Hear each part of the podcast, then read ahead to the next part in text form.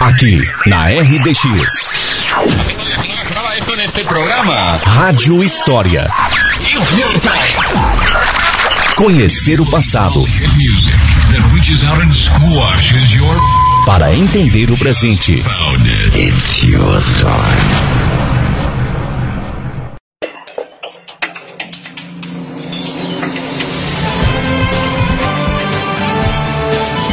dia, São Mateus do Sul. Aqui é Wagner da Silva. Em um dos episódios do ano passado, aqui do Rádio História, contamos a história do Clube Atlético São Mateuense, um dos clubes mais tradicionais da nossa região. Por ocasião da decisão da Taça Planalto, uma competição que reuniu clubes do sul do Paraná e do norte de Santa Catarina, onde duas equipes são mateuenses duelaram diretamente pelo título, decidimos pesquisar outros momentos de glória do futebol amador são mateuense. Os confrontos derradeiros entre o CAS e o Danone ocorreram nos dias 13 e 20 de fevereiro de 2022. Após dois empates acirrados, o Clube Atlético São Mateuense sagrou-se campeão na decisão por pênaltis. Mas independente de quem levantou a taça, a coisa que considerei mais importante foi a presença maciça do público que aprecia esse esporte e estava visivelmente sentindo falta de acompanhar o futebol amador regional na terra do mate. Prova disso é que tanto no estádio Clemente Gelinski quanto no campo da Vila Americana, a beira dos alambrados e arquibancadas encontravam-se lotadas. Por conta de toda essa euforia e demonstração de interesse, nos propomos a pesquisar na Biblioteca Nacional Digital do Brasil outros momentos em que o Clube Atlético São Mateuense foi destaque na história do nosso estado. Um dos períodos que mais chamou atenção pela quantidade de reportagens e referências foi a década de 1950, quando o Esquadrão São Mateuense fazia frente aos clubes amadores de Curitiba, Ponta Grossa e também no sul do Paraná e norte de Santa Catarina. Trazemos aqui alguns acontecimentos interessantes que movimentaram as tardes esportivas de domingo em nosso município. Atlético!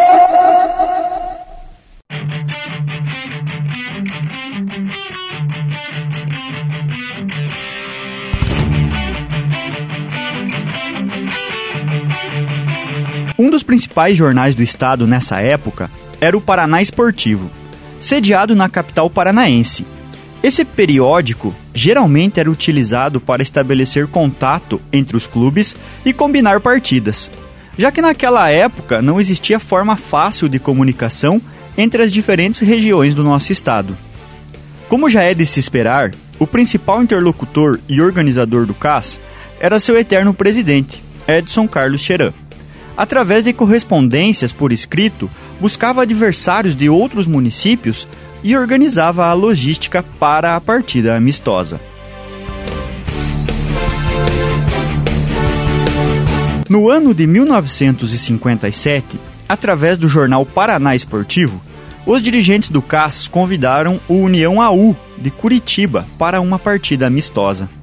Nesse mesmo ano, a equipe do AU era líder invicta do torneio Paraná Esportivo, competição amadora da região metropolitana de Curitiba. Porém, no amistoso realizado na Terra do Xisto, a equipe curitibana se deparou com a primeira derrota. Assim noticiou a edição 2558 do jornal Paraná Esportivo. Derrotado União AU em São Mateus.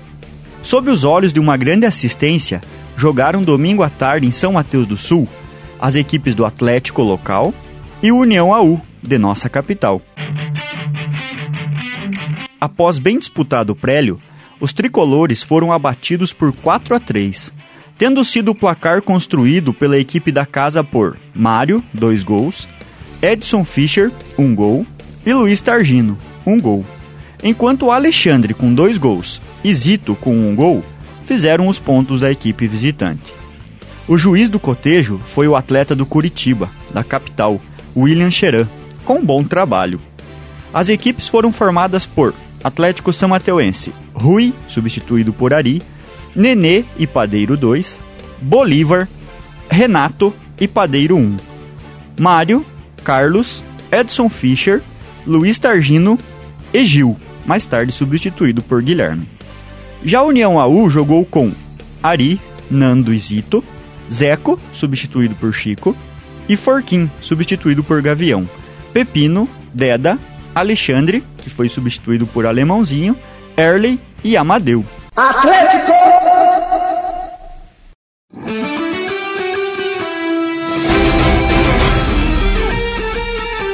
Outro acontecimento que marcou época na década de 1950 foi uma sonora goleada por inacreditáveis 20 a 1. A vítima da vez foi o Grêmio Lindóia, de Curitiba. Esse fato também aconteceu em 1957. Após um período grande de chuvas em São Mateus, o que gerou paralisação nas atividades do CAS. Porém, o retorno foi de gala.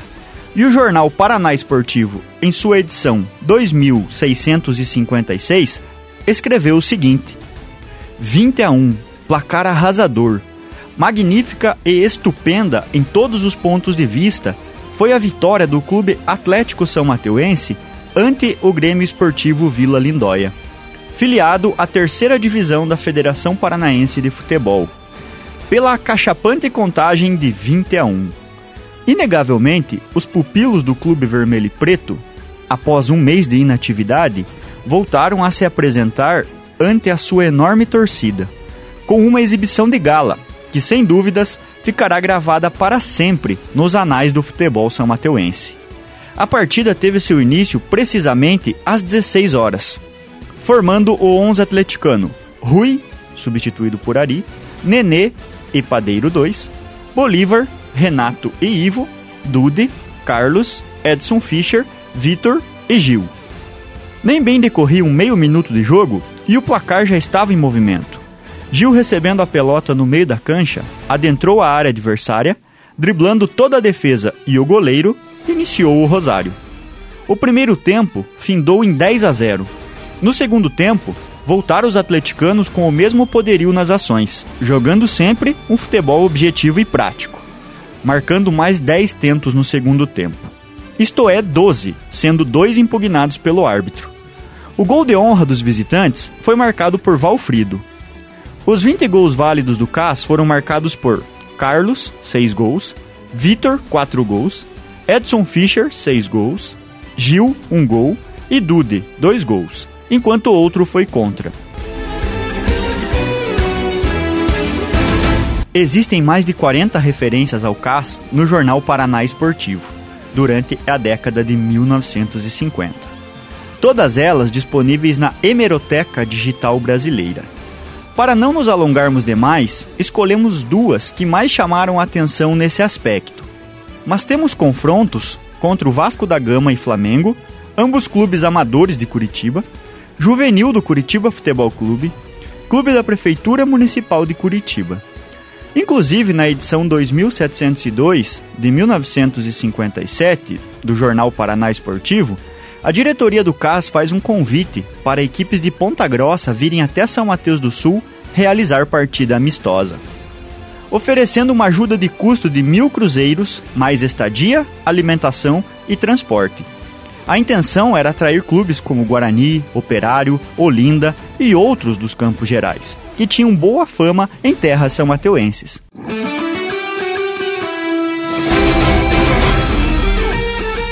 Relembrar o passado a partir de acontecimentos recentes é uma das características mais fascinantes da história e da geografia.